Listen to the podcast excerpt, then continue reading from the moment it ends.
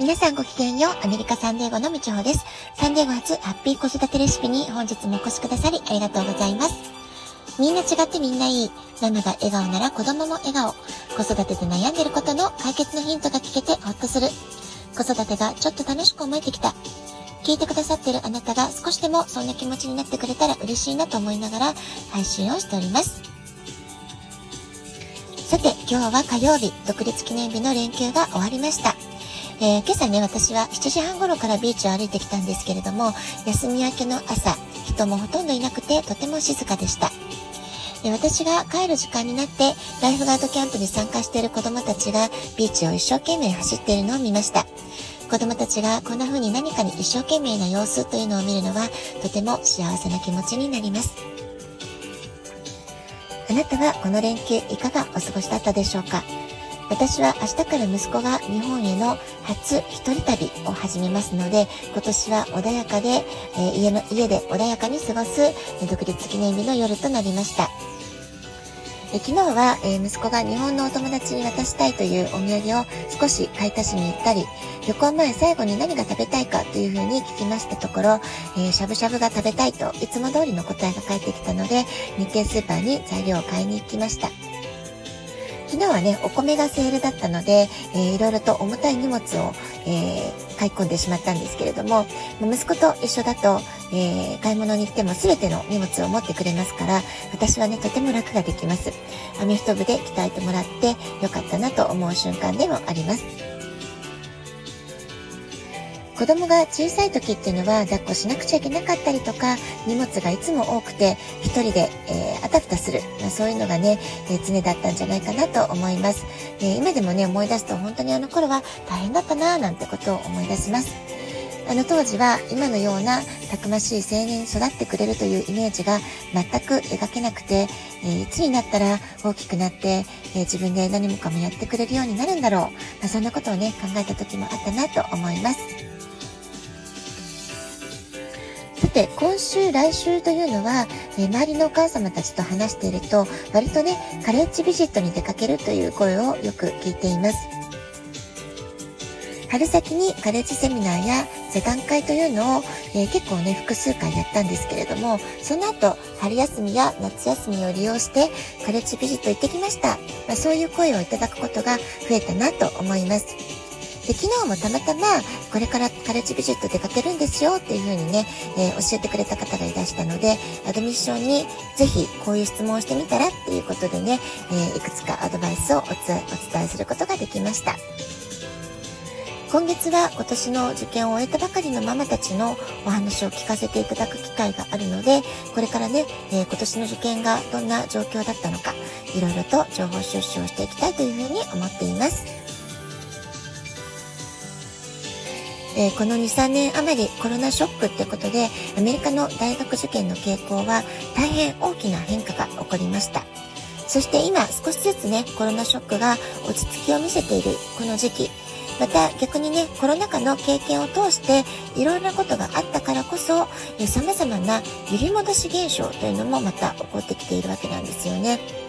ですから、これまでの変化のプロセスにの、えー、知ることで、これまでこの2年間、3年間で何が起こったのかってことを学ぶことで、これから先の未来、変化というものを想定したり予測したりすることができるんじゃないかなというふうに思います。そういった意味でも常に今の情報をアップデートしていくってことがとても大事なことなんじゃないかなと思います。まあ、とにかくね、今は時代の変化が早い、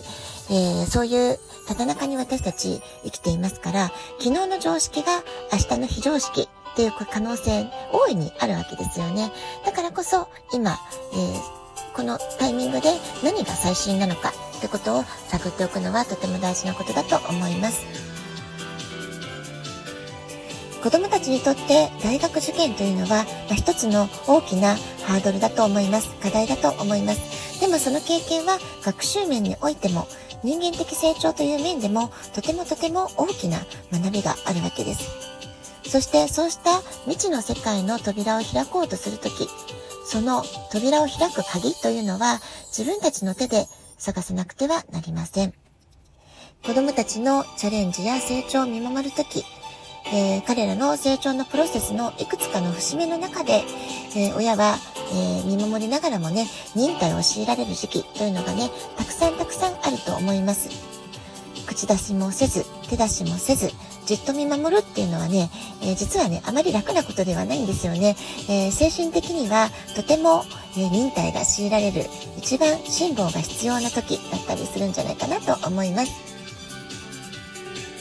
もし親の方が忍耐するのが辛いなと思う時は、大人もまた自分自身の新しい世界を広げる、まあ、そういう努力をしてみるといいんじゃないかなと思います。親が新しいチャレンジをしている姿を見せる、新しい世界を広げようとしている、まあ、そういう姿を見せることでね、えー、子供たちにとっても大きな学びを感じられるんじゃないかなと思い思うからなんですね。夏の花ひまわりが太陽の日差しを浴びてぐんぐん大きくなるように夏休みというのは子供たちが一回りも二回りも大きくぐんと成長する季節です。私たち大人も子どもたちの成長に負けないように失敗を恐れずどんどん新しいチャレンジをしていきましょう幼い頃どちらかというと目立たないおとなしい子供だった。あるいは自分に自信自信が持てなかった子供がある時突然大きな変化を遂げる大きな成長を見せる時があります。それは一体何でだと思いますか？大抵の場合、両親や先生、コーチなどの子供たちの成長を見守る立場の人の中に大きな理解者、あるいは力強い味方を見つけた時、子供たちは自分自身の価値に気づき、自分に自信を持ち、自分が歩くべき道をのびのびと探求し探求し始めます。私は子供たちと関わっている時に、あ、わかったと腑に落ちた時の子供たちがひらめいた時の笑顔が大好きでした。今、子供たちと関わることができるのは、日本語補習校の代行として、たまに教壇に立つ時くらいなんですけれども、今でも私自身がね、何かに煮詰まった時、悩んでいる時などに、あの時の子供たちが何かひらめいた時、嬉しそうな笑顔を見せてくれた時のことを思い出すと、また私自身も頑張ろう。まあ、そういう気持ちになるから、とても不思議です。子供たちにとっては自分のことを絶対的に信じてくれる、そんな存在に出会うことで、そんな存在を感じることができた時、それはとてつもない大きなパワーになるわけです。私の息子が小学校6年生の卒業の頃、いろいろと大変だった日本語の勉強を振り返って2人で話したことがありました。その時私は息子に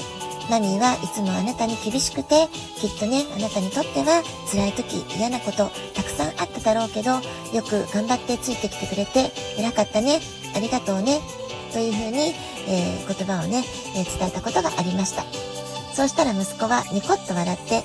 マミー、愛があれば大丈夫だよ、というふうに言ってくれたんですね。愛を伝え続けていくこと。